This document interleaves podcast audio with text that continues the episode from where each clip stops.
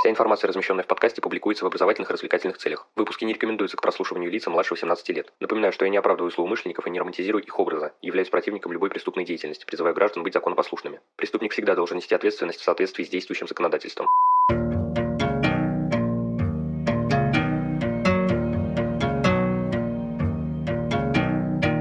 Всем привет, вы на канале Крим One, и сегодня мы поговорим о книге Андрея Волкова «Записки детектива. Узнаете все, что скрыто».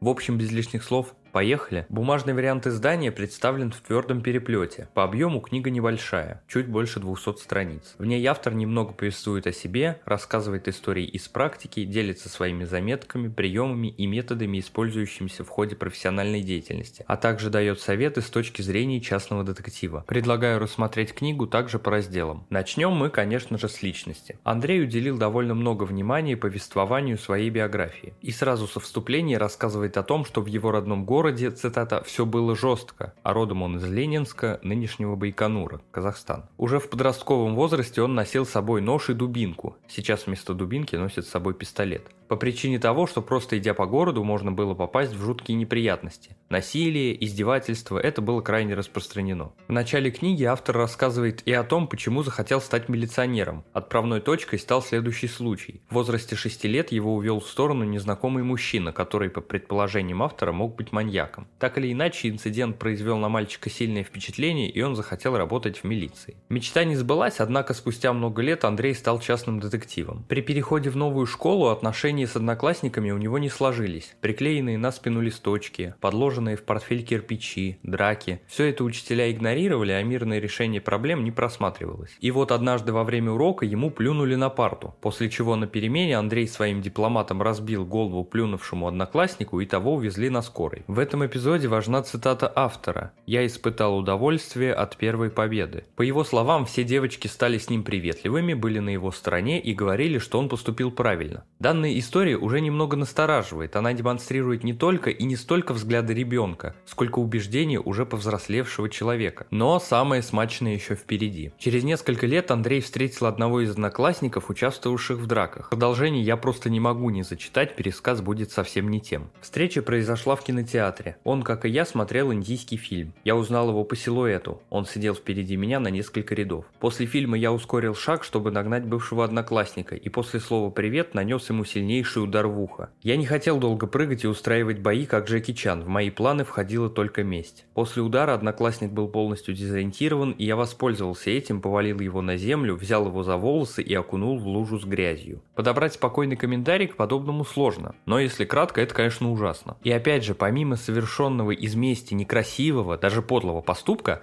мы наблюдаем отсутствие сожаления об этом случае в настоящее время, что также демонстрирует психологический портрет автора. А ведь подобные тексты могут показаться кому-то примером для подражания, особенно подросткам. Месть и эмоции не должны застилать разум, насилие не должно порождать насилие, тем более в виде нападения со спины после слова «привет». Далее автор кратко рассказал о своей молодости, в частности, кругах общения и постоянного пребывания. Это были воры в законе, бандиты, грабители, угонщики, вымогатели, жулики. Многие из них бывшие заключенные. На этом этапе я подумал, что книгу назвали по ошибке, и деятельность детектива с этим человеком никак не связана. Он описывает многочисленные бандитские конфликты, разборки, поведение по понятиям, при этом используя жаргон из криминальной среды. Глаз это режет знатно. Тем не менее, в 90-х он вроде как перестает заниматься криминалом. Но если что, это не связано с выходом на путь истины, просто сотрудники правоохранительных органов стали давить на него все сильнее. К тому же появилась возможность уйти в легальный бизнес. Хотел бы сказать я, но не выйдет. Деятельность Андрея в этом бизнесе также была связана с рэкетом, разборками и криминалом. В дальнейшем мы увидим, видим, что даже если выйти из криминала получается, то криминал вывести из себя вряд ли. На этом с личностью мы пока закончим и перейдем к следующему разделу. В своей книге автор упоминает самые разнообразные дела из своей практики. Розыск угнанных автомобилей, поиск людей, мошеннические схемы, возврат человека из секты, педофилия, заказные убийства, ограбления, отравление, шантажи, СМС-терроризм, рейдерские захваты, проверки членов семьи, дела о сталкерстве. Отдельно хотелось бы остановиться остановиться на случаях, связанных с экстрасенсами, магами и прочей нечистью. Дело даже не в том, что он в принципе о них пишет, мало ли за кого выдают себя люди. Проблема в другом. Автор утверждает, что он встречал людей, в том числе с настоящими сверхспособностями. В качестве аргументов приводятся следующие. Вещи, которые они делали, не поддаются объяснению. Клиентами таковых являются самые разные люди, в том числе влиятельные и уважаемые. При этом он признает большое количество мошенников среди них. Он признает, что такие персонажи просто хорошие психологи, которые пытаются выкачать из вас максимум денег. Но чтобы не попасть к жулику, рекомендует среди прочего изучить мага и посмотреть отзывы о его работе. Ну а чтобы перебить эту очередную ложку дегтя, мы с вами рассмотрим интересные заметки и наблюдения из детективной практики автора, а также применяемые им средства, приемы и методы. К примеру, он описывает отношение сотрудников правоохранительных органов к его деятельности. Если быстро находишь угнанную машину, значит сам причастен к угону. Уж неизвестно, насколько часто работает эта схема, но по крайней мере несколько лет назад в подобном обвиняли известного блогера Эрика Давидыча. Упоминает автор и использование 51 статьи Конституции – не свидетельствовать против себя и своих близких при разговоре с сотрудниками. На эту тему вообще отдельную лекцию можно прочитать, когда ее стоит использовать, когда лучше не надо, каким образом и так далее. В любом случае знайте, что такое право у вас есть. Приводится также любопытное умозаключение. Если оперативники или следователь не дают связаться с адвокатом, значит никаких уличающих вас в чем-то плохом сведений нет, по крайней мере весомых. И они хотят выбить показания. Что автор понимает под словом «выбить» на ваш суд. Речь может идти как о скрупулезных допросах, так и о пытках. Помните, что опрос или допрос начинается не с момента записи ответов в протокол, а с первого контакта с сотрудником. Любой, даже отвлеченный вопрос, скорее всего, задан не просто так. В дальнейшем каждое сказанное слово может быть использовано против вас. Не забывайте о том, что лучше вести беседу в присутствии адвоката. В случае, если жизнь вас все-таки каким-то образом доведет до подобного, то помните о так называемых камерных стукачах, людях, специально подсаженных в СИЗО для добычи информации у нужного человека. На случай прикрытия при наблюдении за людьми детектив может иметь поддельные удостоверения полицейского, и не одно. Вообще-то это преступление, и то, что автор рассказывает о помощнике, применяющем такие средства при работе, как минимум странно. По одному из дел для скрытого наблюдения за вошедшим в роль ухажера автора и некой девушки был задействован помощник. При разговоре в машине он лежал в багажнике и снимал на камеру весь процесс через отверстие в салоне автомобиля.